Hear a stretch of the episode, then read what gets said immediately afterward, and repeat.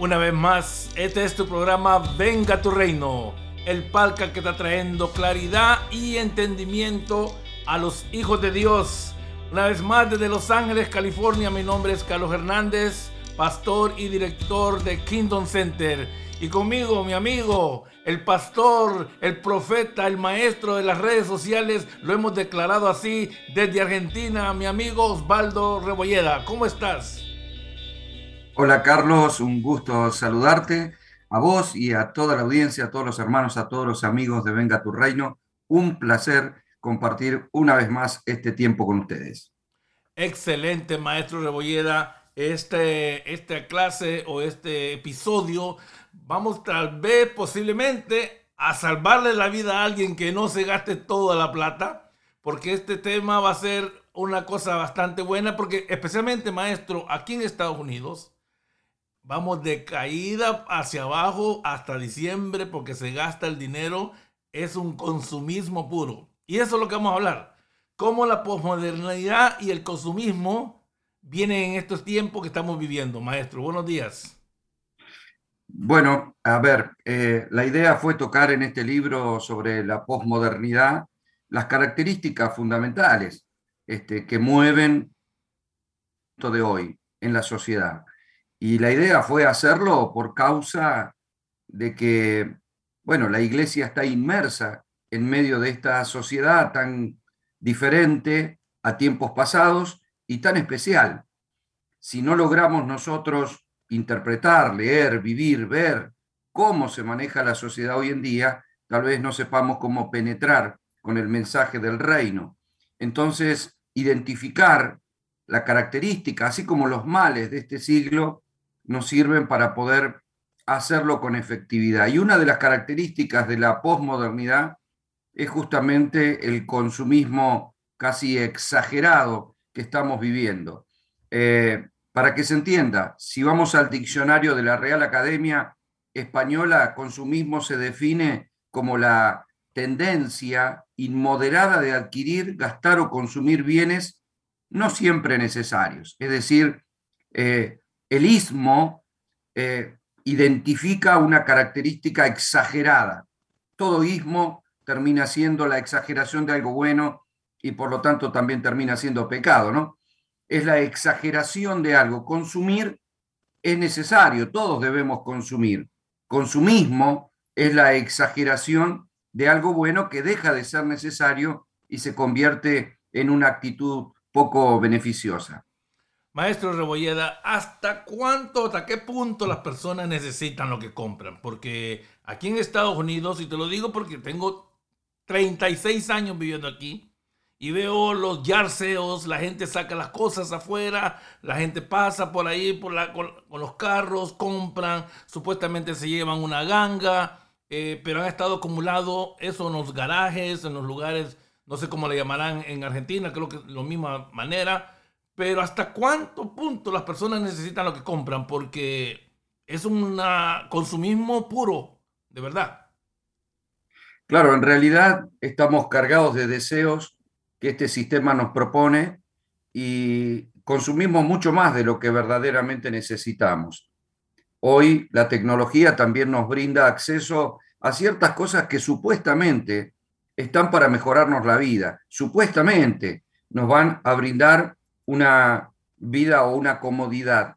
Y sin embargo, eh, no es así. A veces nos llenamos de cosas que son innecesarias, eh, que de pronto creemos que son necesarias, pero que hace años atrás no las teníamos y se vivía igual. Hoy no solo se necesita mucho, sino que además todo lo que se consigue o todo lo que se compra nos lleva a la calidad de, de, que pueda perdurar a través del tiempo, porque la idea del consumismo es justamente esa, el poder venderte algo que al año que viene o dentro de unos meses ya sea obsoleto o viejo o se deteriore de manera tal que tengas que comprar otro. Eh, algo mejor, algo más nuevo, este, o simplemente porque dejó de ser utilizable aquello que habías comprado. En definitiva, nos bombardean todo el día con publicidades de cosas que dicen que van a mejorar nuestra vida y que sin embargo a veces no solo nos complican, sino que nos atan a una especie de esclavitud ¿eh? eh, corriendo detrás de esas cosas que nunca terminan de cumplir con las promesas de mejorarnos la vida.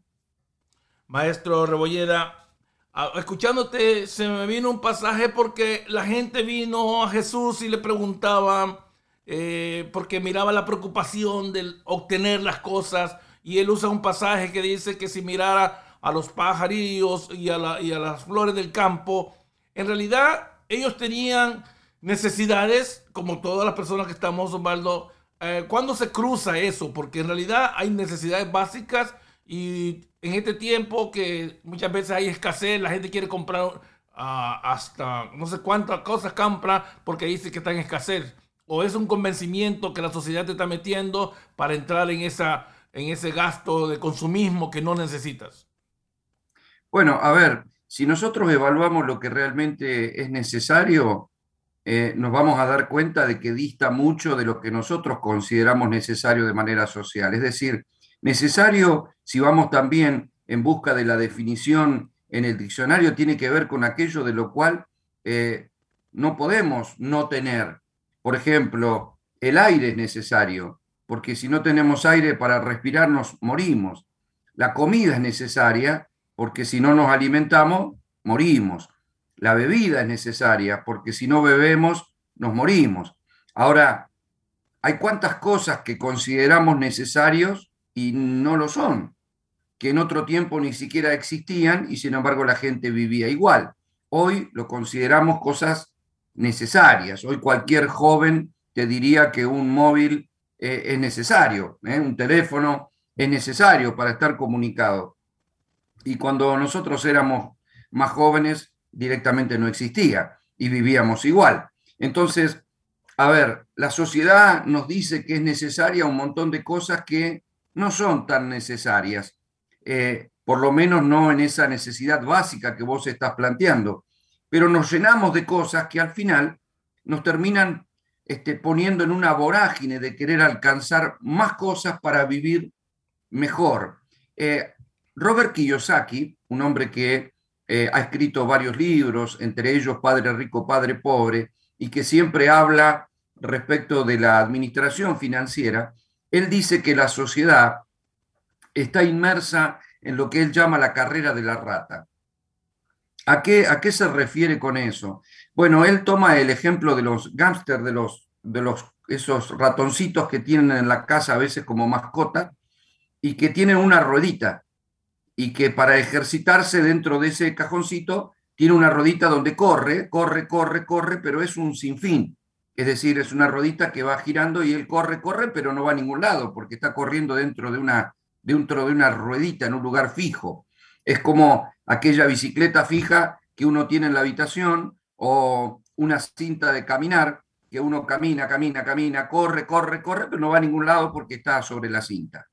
Él dice que en, por lo menos en la clase media, está sobre una cinta o sobre una ruedita corriendo, corriendo, corriendo para mejorar su vida, pero resulta que lo que le promete mejorar su vida se la está complicando porque cae en un estado de esclavitud en pos de esas cosas que tiene que conseguir. Por creo que tener un auto propio me va a mejorar la vida. El problema es que cuando compro el auto tengo que pagar la patente, pagarle el seguro, eh, pagar el combustible, cambiarle los neumáticos, es decir, que yo adquirí un compromiso de mayor pago todos los meses para poder tener un auto. Así también adquiero una computadora. Entonces, no solo pago la cuota de la computadora, sino que tengo que tener wifi en mi casa, porque tener una computadora y no tener internet es absurdo. Me compro un televisor, pero también tengo que pagar el cable. Es decir, cada cosa que voy procurando mejorar me implica otro servicio, me implica más impuestos, me implica más consumo mensual y en definitiva me tengo que esforzar más en mi trabajo para ganar más, para sostener lo que sería una vida mejor. Entonces, muchas personas viven esclavizados, trabajando horas extras para ver si pueden sostener un modo de vida que se dice que es mejor que sin esas cosas. Es decir, poder tener implica tener que pagar y tener que pagar implica tener que trabajar más. Y ahí estamos, en una carrera en donde las personas ya no tienen un trabajo, sino dos o tres para sostener un modo de vida que dicen que es mejor, pero al final la evidencia está que ni siquiera tienen un fin de semana para descansar.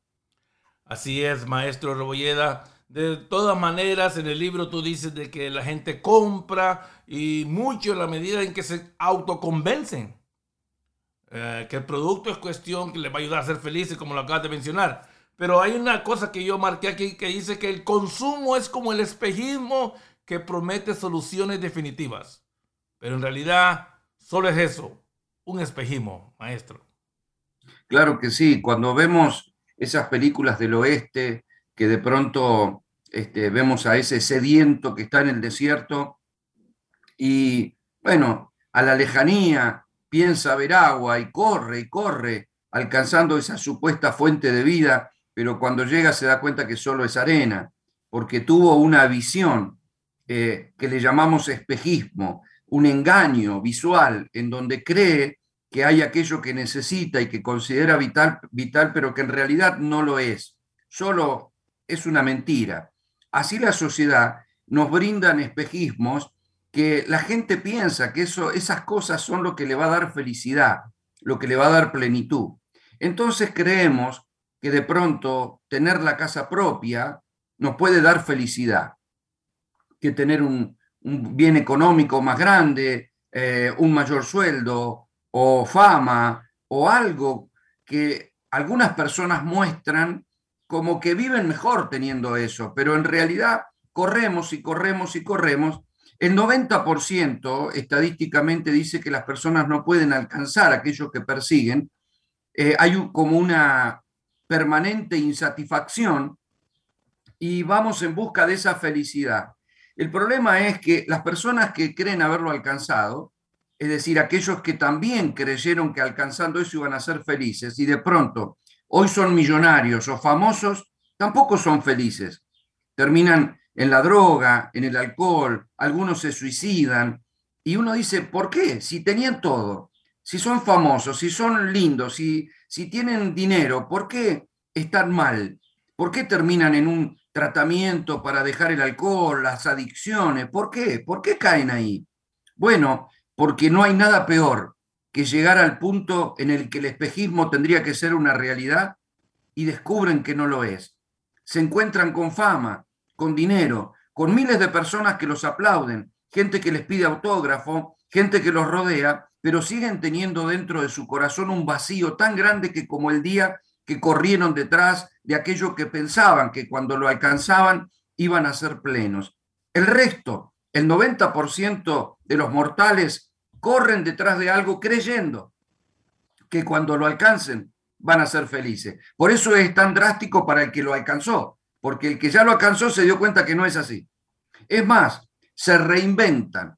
¿Qué quiere decir esto? Bueno, a ver, yo creo que cuando tenga una casa propia voy a ser feliz. Resulta que cuando me pude comprar la casa, bueno, le hice un garage más grande.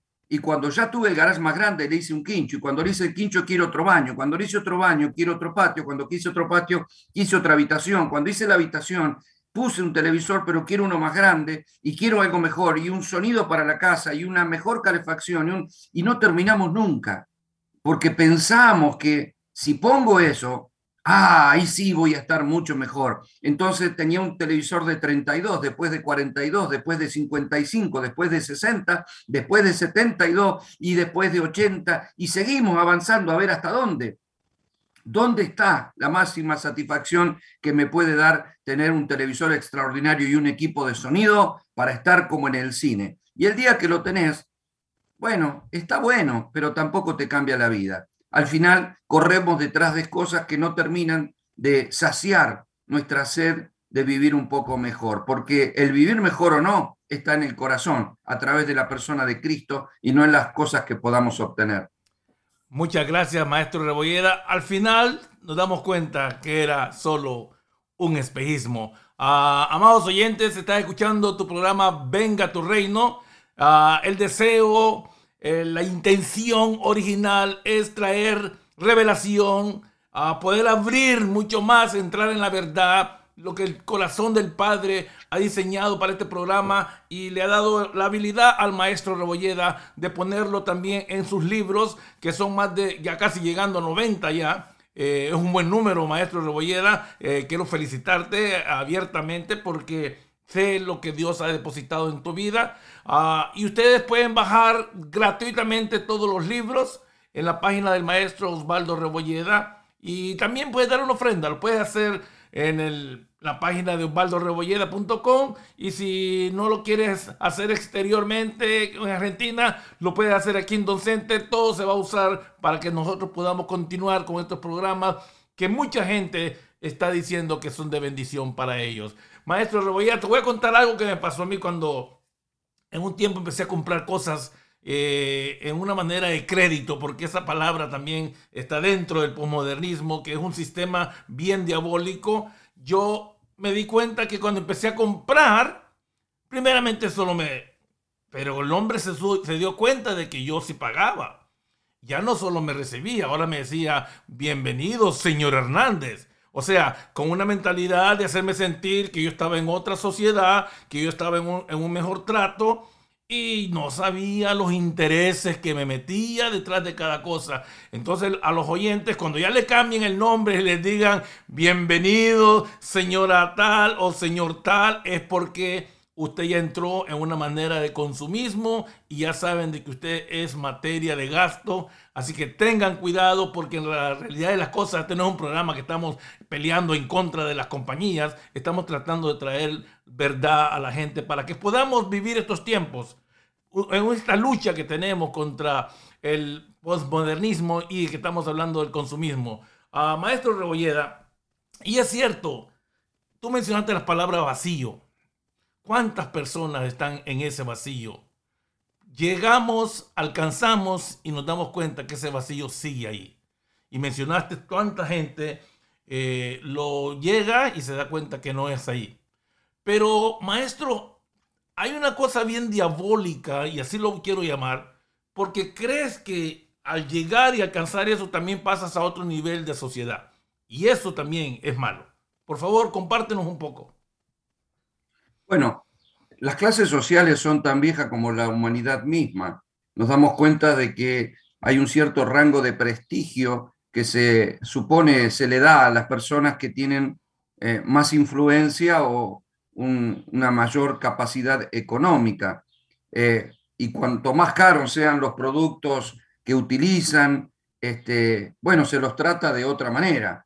No es lo mismo una persona este, conduciendo un auto deportivo, eh, con ropa de marca, con relojes Rolex, con, con cierta apariencia, bueno, ya automáticamente es atendido en cualquier negocio y en cualquier lugar de otra manera que alguien que viene con una ropa muy modesta eh, o con una aparente necesidad. En realidad son los mismos individuos, son las mismas personas, tienen el mismo valor ante Dios, pero no ante la sociedad. Eh, en una ocasión te comenté, porque me impactó mucho, un video que había de un joven que agarra un carrito de supermercado, lo llena de cartones y con ropa muy modesta pretende comer en un restaurante ahí en Estados Unidos. Él llega a la calle, deja el carrito en la vereda y pretende sentarse a comer y se acerca al mozo y le dice que no, que no podía comer en ese lugar y simplemente lo echa. El mismo joven va a la casa y se cambia y aparece en un Ferrari. Estaciona su Ferrari con otras ropas y se sienta a comer en la misma mesa y el mozo, por supuesto, no solo le permite comer, sino que lo atiende, lo trata de otra manera, le hace una, una reverencia y le brinda todas las atenciones. Entonces, este joven marcaba la diferencia de valor que se le asigna a una persona por venir con un auto diferente, con una ropa diferente, y eso es muy grave. La sociedad está llena de eso y eso hace que las personas que no tienen quieran tener porque quieren tener ese reconocimiento, quieren ser mejor vistos, más considerados y además, cada vez que nos bombardean los medios de comunicación con ofertas tentadoras de productos, nos hacen ver que si no lo tengo soy un fracaso, nos hacen ver que fracasar en la vida es no tener, no importa el resto de, los verdaderos valores de la vida, nos hacen creer que el tener algo es ser exitoso, entonces la gente que no lo tiene procura alcanzarlo para ver si logra ese reconocimiento, si logra ser aceptado por la sociedad, si logra ser más querido. Esto pasó en toda la historia de la humanidad. Y sigue pasando. Lamentablemente, hoy es muy marcado. Este, hoy hay clubes privados, lugares a donde solo pueden ir aquellos que tienen cierto prestigio, cierto contacto, y discriminan muchísimo al obrero, al trabajador, a la persona que de pronto es buena gente, pero que no tiene. ¿Esto por qué lo advierto en el libro? Bueno, porque lo peor que nos podría pasar es que se nos meta ese espíritu en la iglesia, en donde algunos líderes de la iglesia puedan considerar que algunos hermanos son mejores que otros porque tienen una capacidad económica mayor eh, y los atiendan de otra manera o los hablen de otra manera. El Señor hace referencia en la escritura y advierte por medio del apóstol que tengamos mucho cuidado, no hacer cosas que tratemos diferente a aquel que viene bien vestido, ¿eh? con un anillo, con, ropa destacada, y lo pongamos en la primera fila, a la vez que no apreciemos o despreciemos a personas que vengan con eh, un estado aparente, ¿no? De, de, escasez, de miseria, de necesidad. Ojalá no sea, pero debo reconocer que también he visto eso en la iglesia y me preocupa, por supuesto, porque ese es el espíritu del posmodernismo. Así es, maestro Rebolleda vamos a profundizar en esa cosa de la iglesia porque a mí me pasó algo. Yo visité una iglesia, no aquí en California, fuimos a un estado diferente y miré eso, pero ahora lo identifico más. Eh, había una línea de asientos que decía que estos eran los hijos o los intercedores, pero después te había dado cuenta que eran personas que aportaban más que eran gente que sostenían el ministerio. Y hasta ahí parece que todo está bien, porque tú dices, bueno, son gente que entiende la visión y todo. Pero en la realidad, cuando ya te vas metiendo y, sabiendo un poco más de, de los ministerios, es que son gente de que realmente han pagado los asientos, han aportado más. No estamos en contra de que las personas puedan ayudar a los ministerios o ofrendas, pero ellos tenían unos nombres como clasificados. Y ahí donde se pone la cosa, porque eso me recuerda de una película de las hormigas, que habían aquellas personas que luchaban de las hormigas, que querían salir de, esa, de ese nivel, pero no les permitían porque no tenían mucho. Y si eso entra a la iglesia, amado, si eso ya está en la iglesia, había que realmente corregir o arrepentirse porque la iglesia no no es un lugar de consumismo. La iglesia no es un lugar para ir y comprar más caro y el que tiene más dinero se va a llevar las cosas que supuestamente son dadas por Dios. Bueno, yo también he visto aquí en Argentina eh, a personas eh, ser tratadas de manera diferente por tener una mayor capacidad económica. Eso es evidente. Yo recuerdo eh, en un evento que participé, tenía que dar una charla sobre finanzas del reino y recuerdo que un empresario que me conocía, que había participado de algunas escuelas, fue a, verme y entonces, bueno, llegó, me saludó y eh, se lo presenté al organizador de ese evento. Bueno, automáticamente lo hizo sentar en la primera fila porque yo le dije que era un empresario amigo que había venido a compartir con nosotros y no solamente lo hizo este, sentar en la primera fila, a, los pocos minutos le dio el micrófono para saludar a los demás, o sea, un auditorio lleno de personas, este, ¿por qué tendría que tener el micrófono en la mano para saludar? Pero bueno, saludó y no solamente saludó, sino que esta persona lo invitó también en la semana a dar una conferencia este, en la iglesia hablando sobre emprendedores y qué sé yo. A ver, yo no tengo problemas con que le invite, pero mi pregunta es, si hubiese ido otra persona, amigo mío, a compartir una conferencia y llegaba en su bicicleta y compartía con nosotros y lo harían sentar en primera fila, le darían el micrófono para saludar, lo invitarían sin conocerlo a dar una conferencia durante la semana. Bueno, difícilmente eso sea así. Tal vez esa persona que pudiera venir tenga muchas más experiencias espirituales, eh, logros espirituales, virtudes espirituales, como para compartir con la iglesia, pero claro, si no tiene una buena posición económica, tampoco se le daría el micrófono. También estuve y participé en muchas ocasiones, creo que lo menciono en el libro también, en una congregación en donde hacía una cierta diferencia entre los hijos mayores y los que no lo eran, ¿no?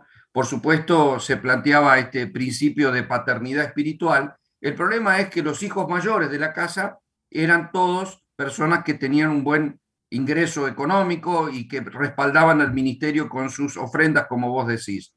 Entonces, te das cuenta claramente de que hay otras personas que no tienen el mismo acceso. De hecho, yo supe de personas, de hermanos que querían ser atendidos y no eran atendidos.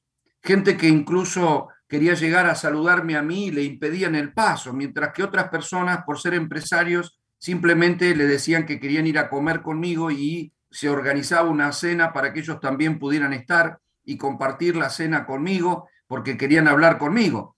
Ahora, eso eran empresarios, pero el otro hermano que vino y que tal vez quería saludarme y tenía una petición de oración porque tenía un problema en su casa, no lo dejaban acercarse. Esas cosas no tienen que estar en la iglesia. Nosotros no podemos tratar diferente al que tiene del que no tiene, porque no es mayor ni es mejor. Somos todos iguales delante del Padre. Lamentablemente, esta sociedad de consumo nos muestra eso.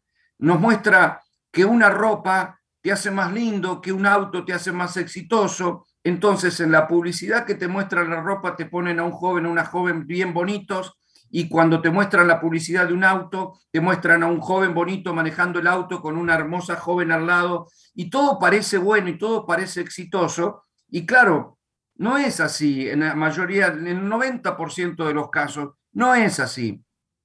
Pero bueno, los jóvenes en su conciencia creen que es así creen que si alcanzo eso voy a ser mejor. Entonces se sienten mal. Incluso, fíjate, Carlos, los rangos de belleza que presenta esta sociedad.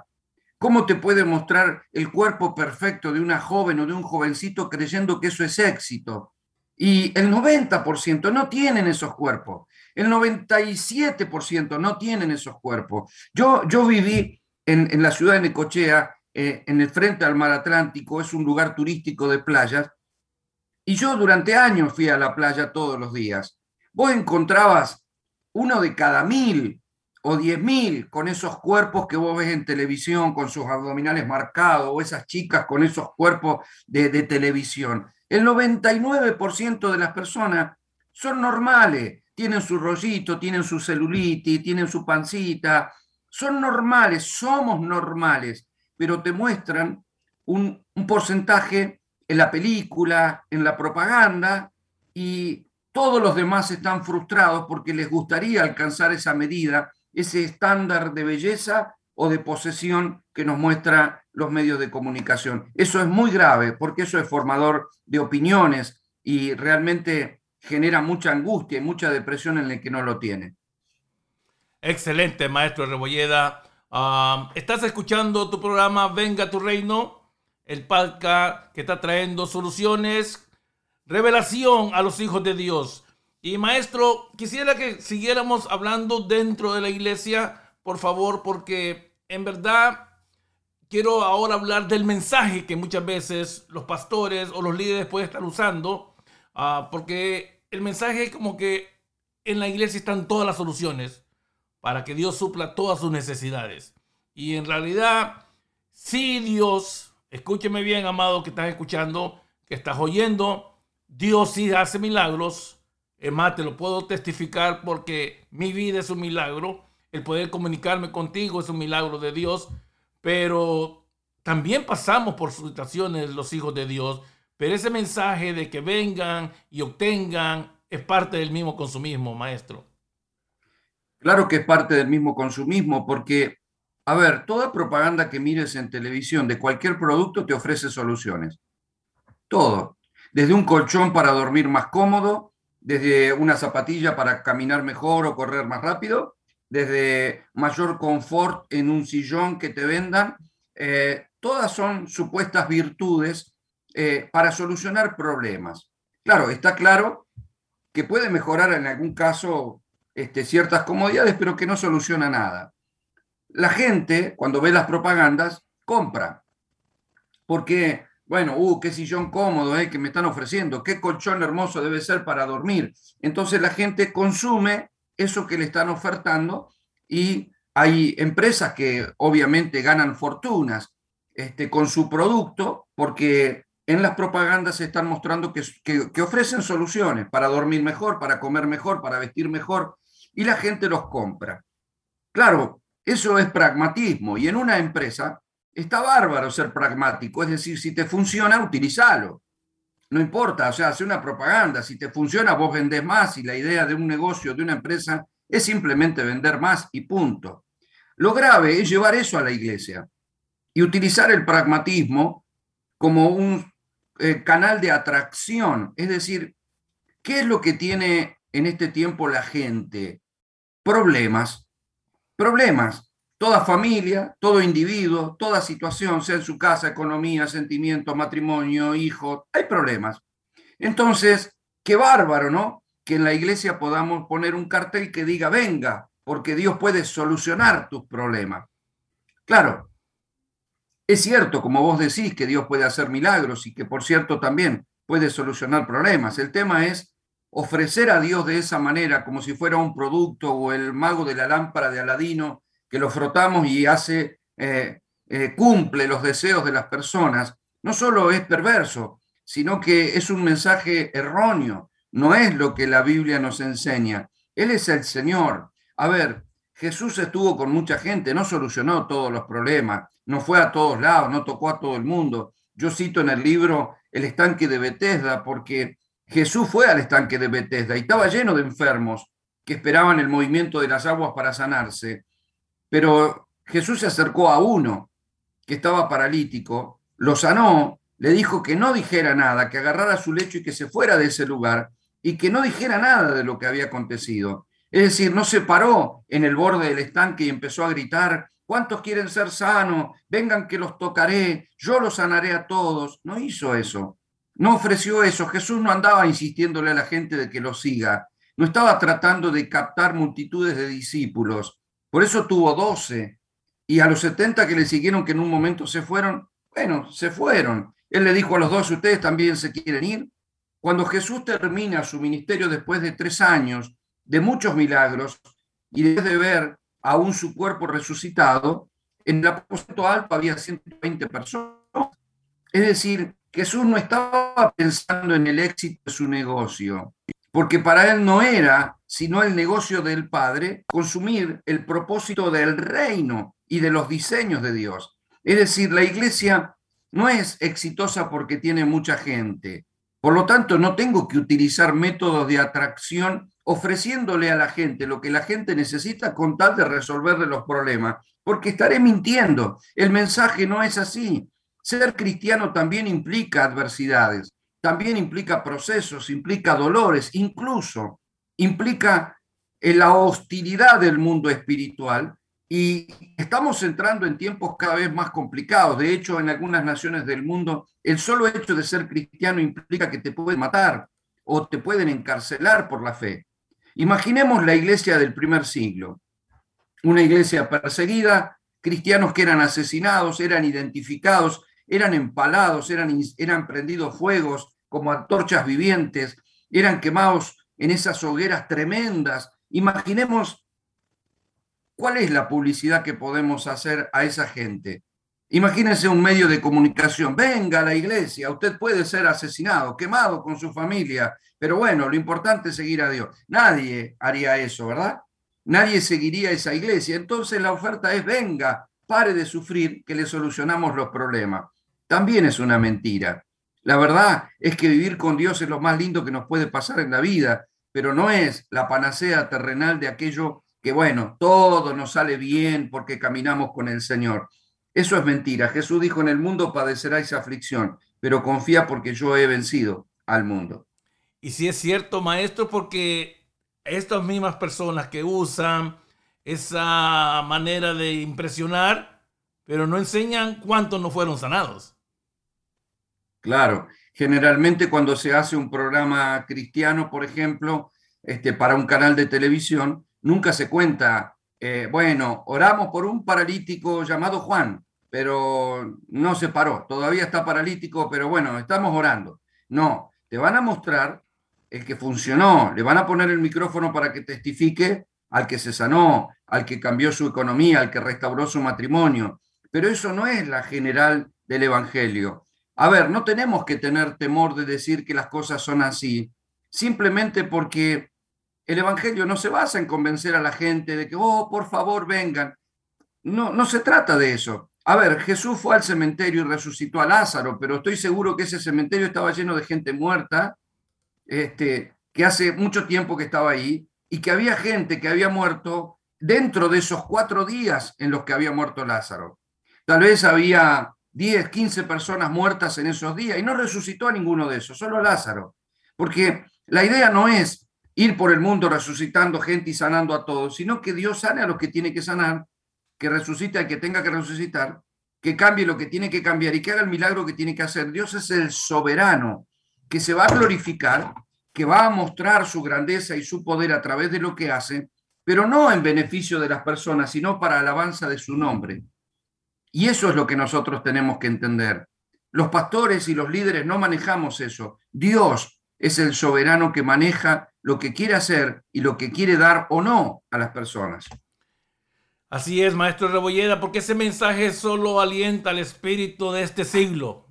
Contribuye mucho a ese monstruo del consumismo. Maestro, ¿qué quieres decir tú? Resultados no justifican medios. ¿Qué quieres decir con eso?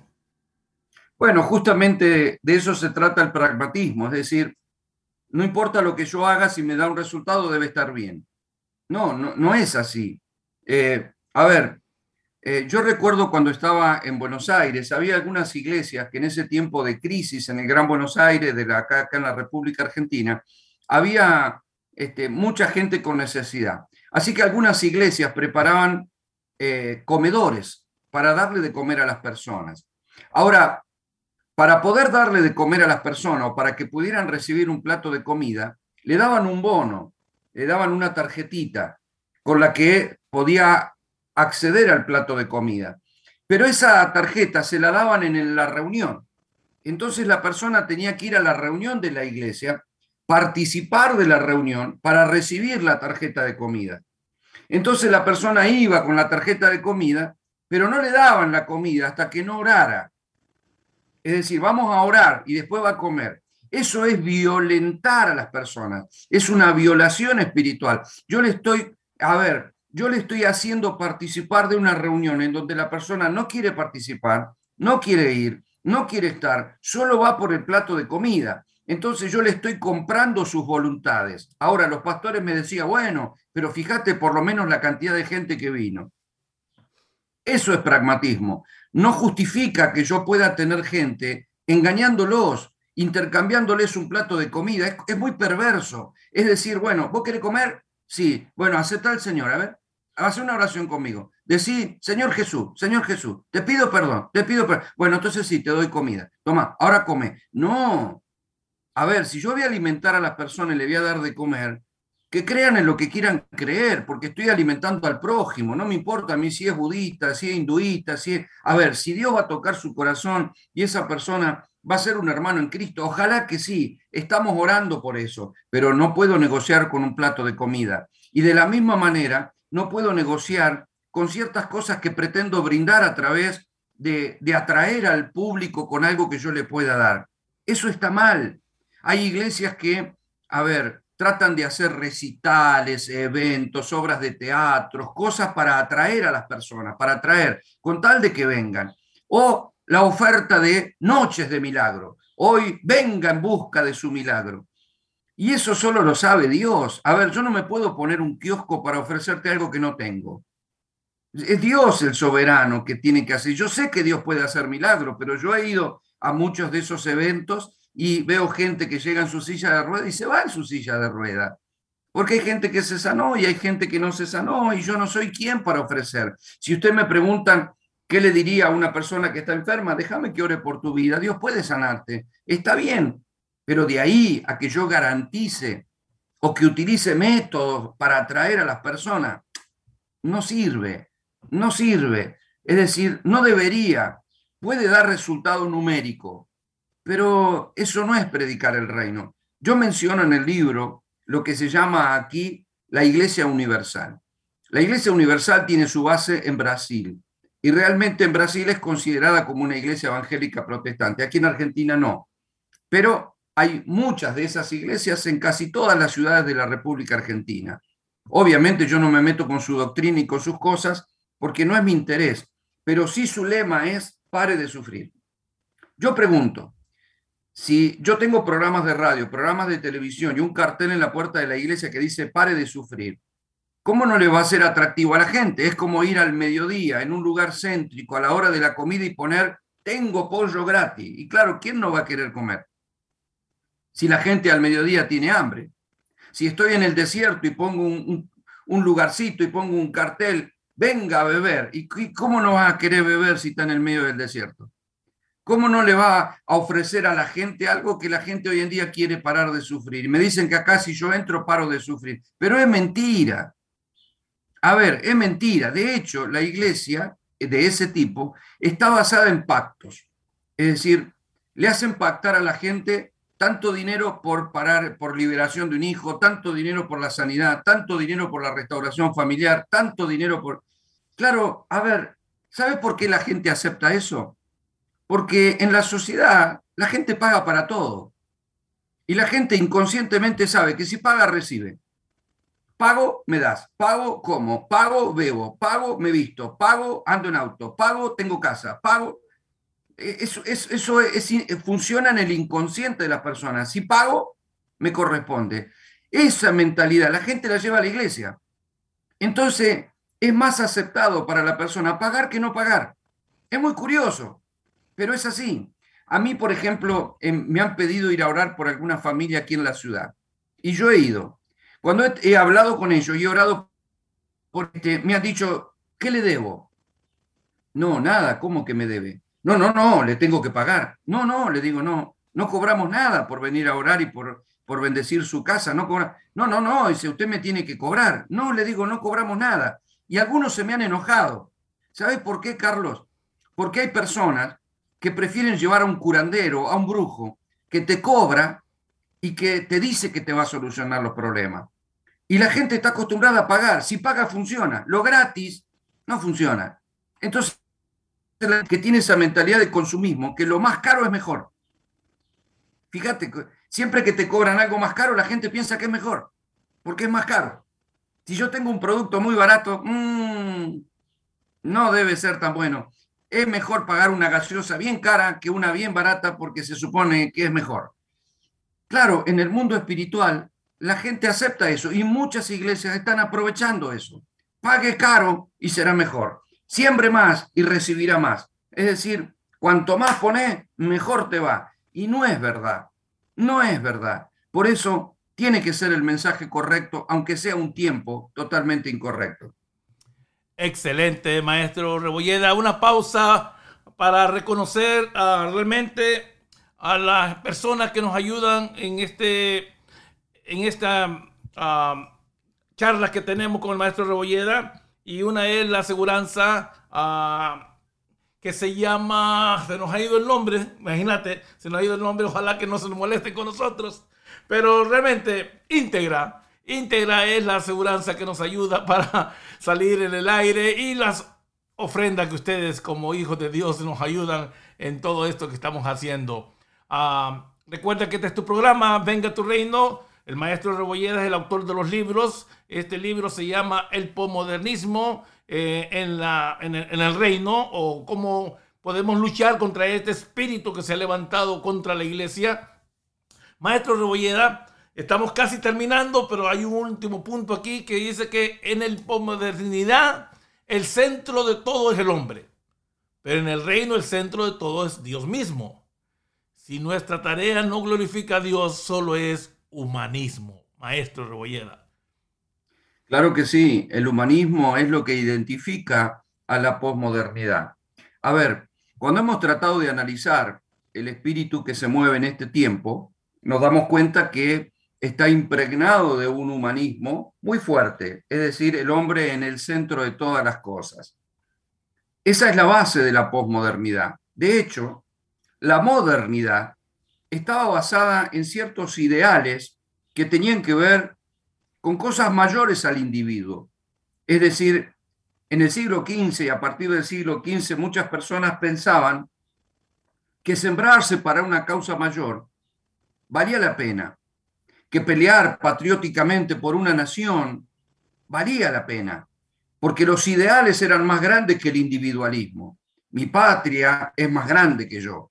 ¿eh? Mi empresa es más grande que yo. Mi familia es más grande. O sea, la idea era cómo trasciendo, cómo puedo sembrar mi vida para trascender a través de algo que es más grande. Eso coincide un poco más con la mentalidad de reino, es decir, estoy sembrando mi vida para una causa mayor, que es la causa eterna del reino. En la posmodernidad todo eso cambió. Y, la posmodernidad se basa en el individualismo y se basa en un cambio de paradigma pensante. Un paradigma es un patrón de pensamiento. ¿Cuál es el paradigma que cambió? Bueno, no está basado ni en el futuro, por lo tanto no quiero sembrarme porque no estoy pretendiendo ver la cosecha, ni tiene que ver con un pasado, porque no tiene nada que enseñarme el pasado. La idea de la posmodernidad es el presente. Disfrutemos el hoy. Vivamos bien. Hoy compremos lo que tenemos ganas. Hoy comamos la mejor comida. Hoy vayámonos de viaje. Y, pero no tengo, no importa, pedí prestado, metete en crédito, paga en cuota, lo importante es tenerlo en tu mano. Hoy es el gran día. Esa es la publicidad. Hoy es tu día. Y la gente lo cree. Cree que la felicidad está basada en el hoy y no trabaja para un mañana porque es incierto ese mañana. Entonces, como te lo plantean como algo incierto, más vale disfrutar hoy. Y está el famoso dicho, más vale pájaro en mano que cientos volando.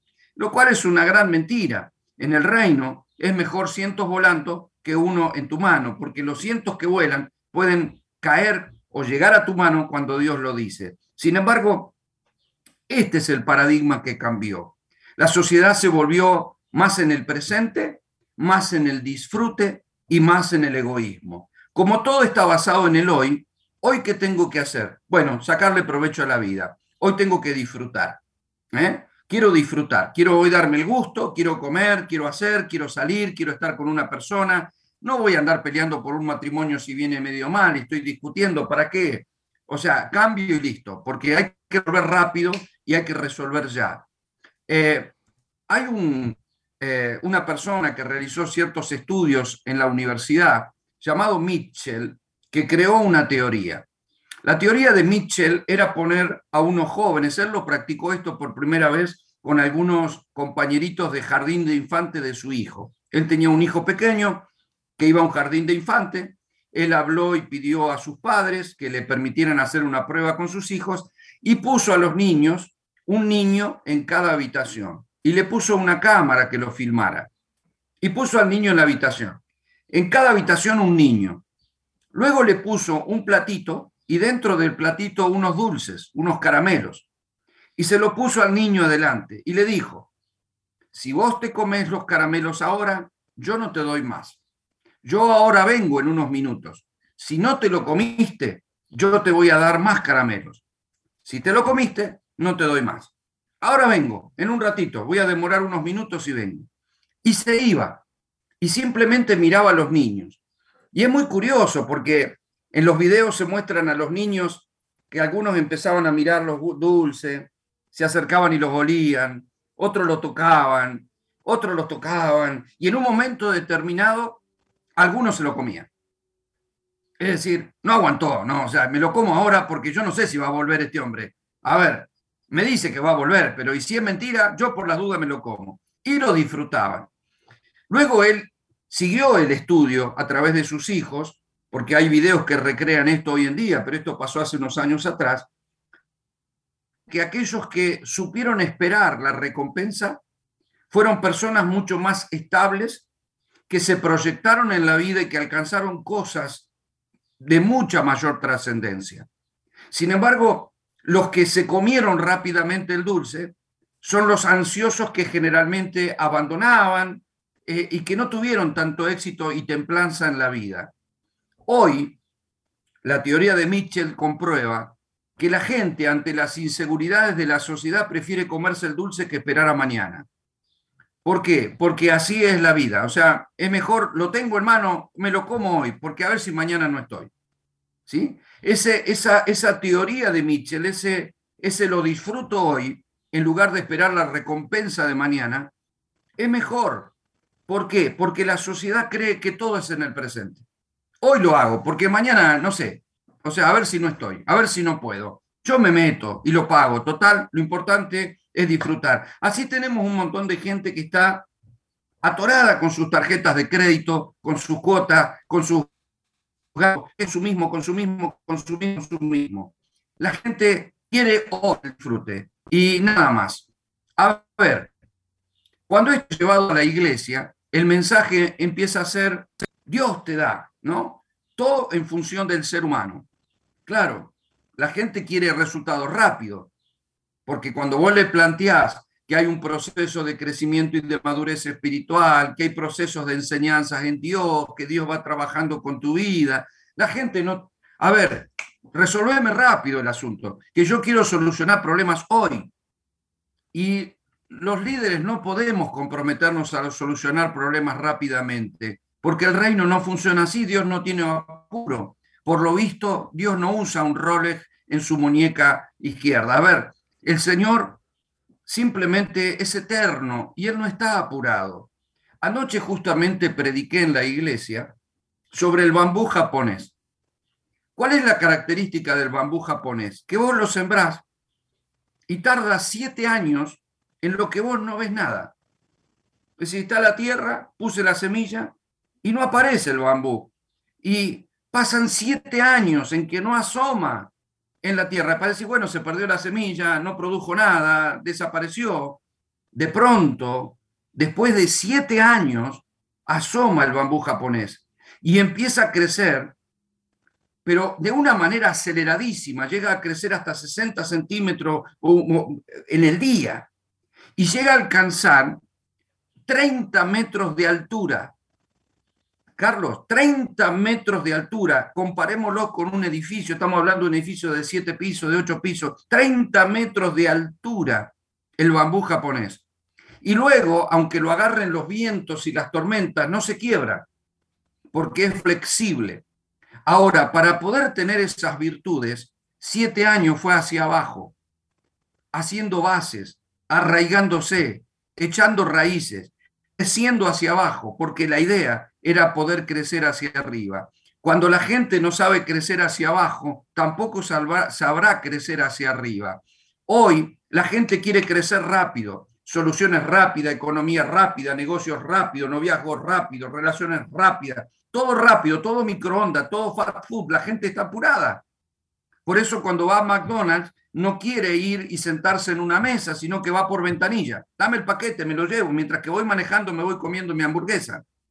Es decir, esas casas de comida rápida tienen sillas que no se pueden mover, están fijadas al piso y son incómodas, son duras. Y uno dice, ¿cómo se no pone una placa más cómoda, una más cómoda. No, porque la idea es hacerte sentir incómodo, porque no te quieren tener dos horas sentado, quieren que comas tu hamburguesa y te vayas rápido, rápido. Entonces tenés que estar incómodo para irte, para que venga otro y siga consumiendo. Entonces te atienden afuera, te dan un paquete y seguí en tu auto, o si entras adentro, te hago sentir incómodo para que te vayas rápido. Esa es una mentalidad de esta sociedad. La gente quiere rápido, cuando va a comer y dice, no, hay mucha gente ahí, no, no, vamos a otro lado, porque no quiero esperar. Y esa, esa, impaciencia es llevada a la iglesia y los líderes empiezan a procurar soluciones rápidas. Dios va a restaurar tu matrimonio. A ver, si vos tenés un matrimonio que funciona mal y hace 20 años que estás casado, o sea, ¿cómo te voy a resolver los problemas que generaste en 20 años en dos reuniones que fuiste? O sea, ¿Qué te pensás? ¿Que voy a orar y tu matrimonio va a salir perfecto? No funciona así el Evangelio. Empieza un proceso de Dios, un trato con tu vida. Por eso no podés ser vos el centro. Porque si vos sos el centro, Dios te va a solucionar rápido. Si el problema, la idea es beneficiarte. Ahora, si Dios es el centro, Dios tiene que glorificar. En iglesia porque Dios es el centro, no nosotros. Tenemos un mensaje cristocéntrico, no humano porque el mensaje del humanismo es, yo te voy a solucionar, te voy a dar, te voy a resolver. El mensaje de Dios es, no sé lo que Dios hará, solo puedo decirte que sí, Dios es bueno y que es todopoderoso y es soberano. Él puede cambiar las cosas, pero quiero presentártelo como el Señor.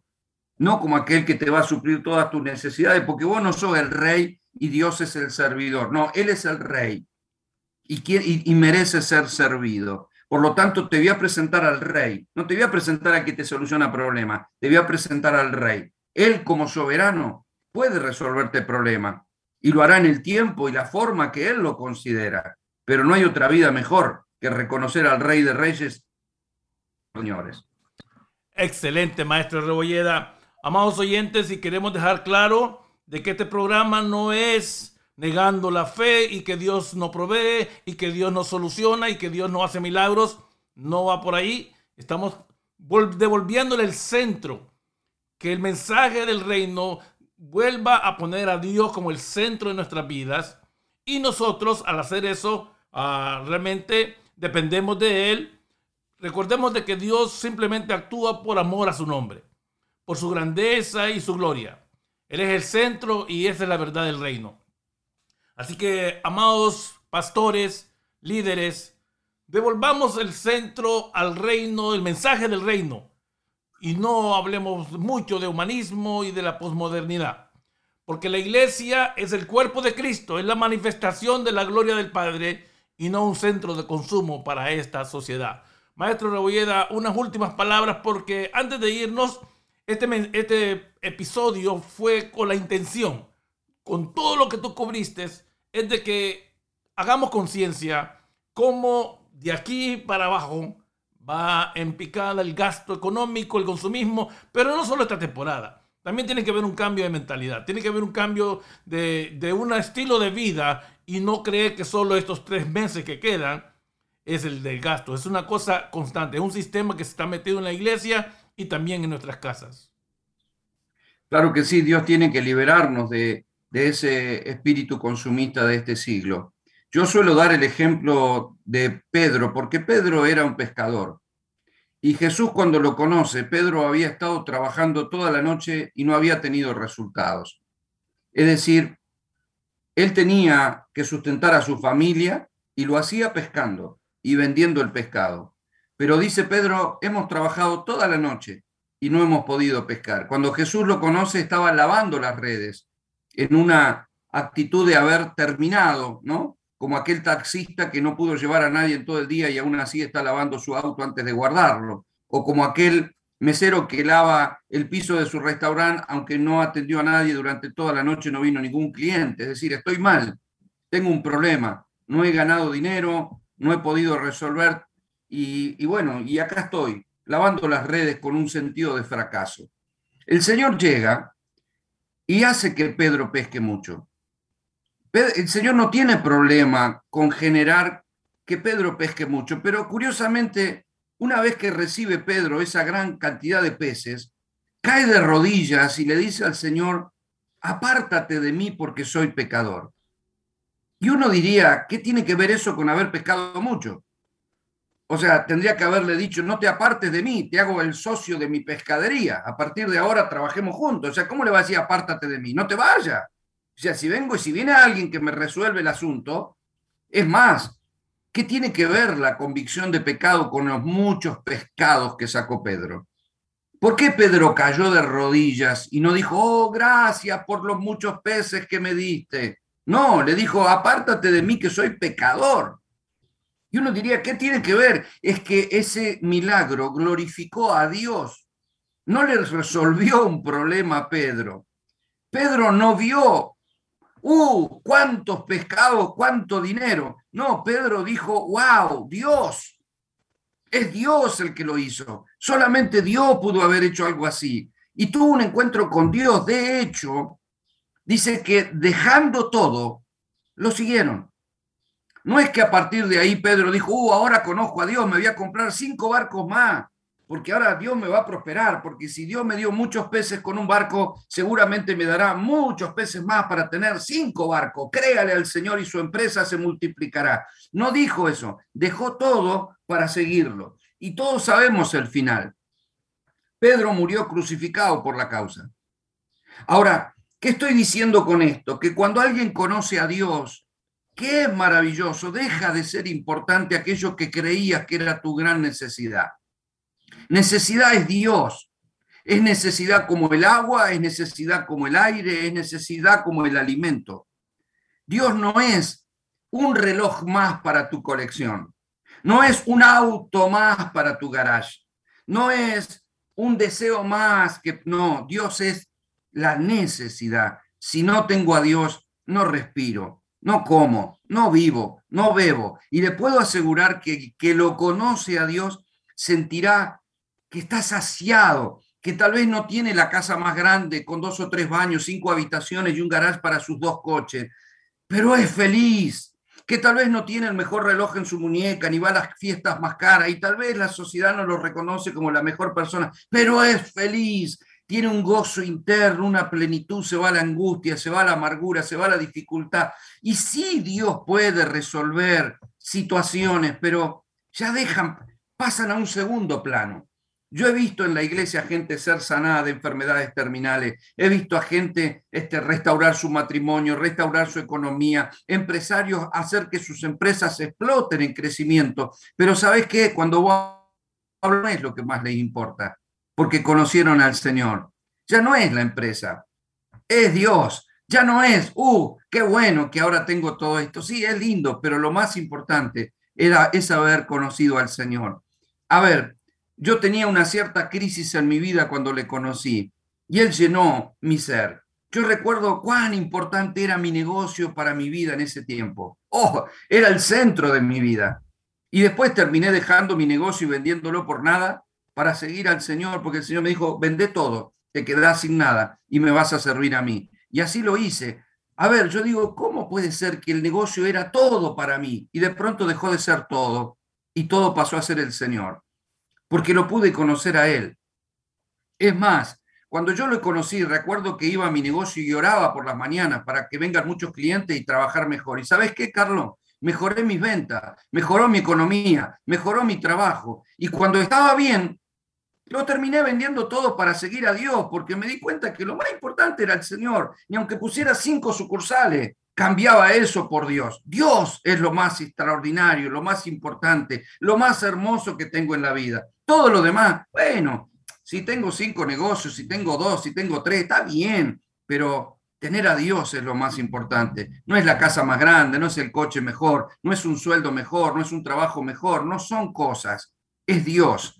Esta sociedad se alimenta de cosas. Nosotros nos alimentamos de Dios. Así es el reino. Muchas gracias, maestro Rebolleda. A todos los oyentes, llegamos al final y recuerda que el mensaje de Jesucristo fue este. Más buscar primeramente el reino de Dios y su justicia. Y todas estas cosas, las cosas que necesitas dentro del reino, van a ser añadidas para tu vida. Así que gracias por conectarte y haz el mensaje del reino como la prioridad para ti y las demás cosas van a suceder porque es la voluntad de un buen Padre que tenemos. Bye bye.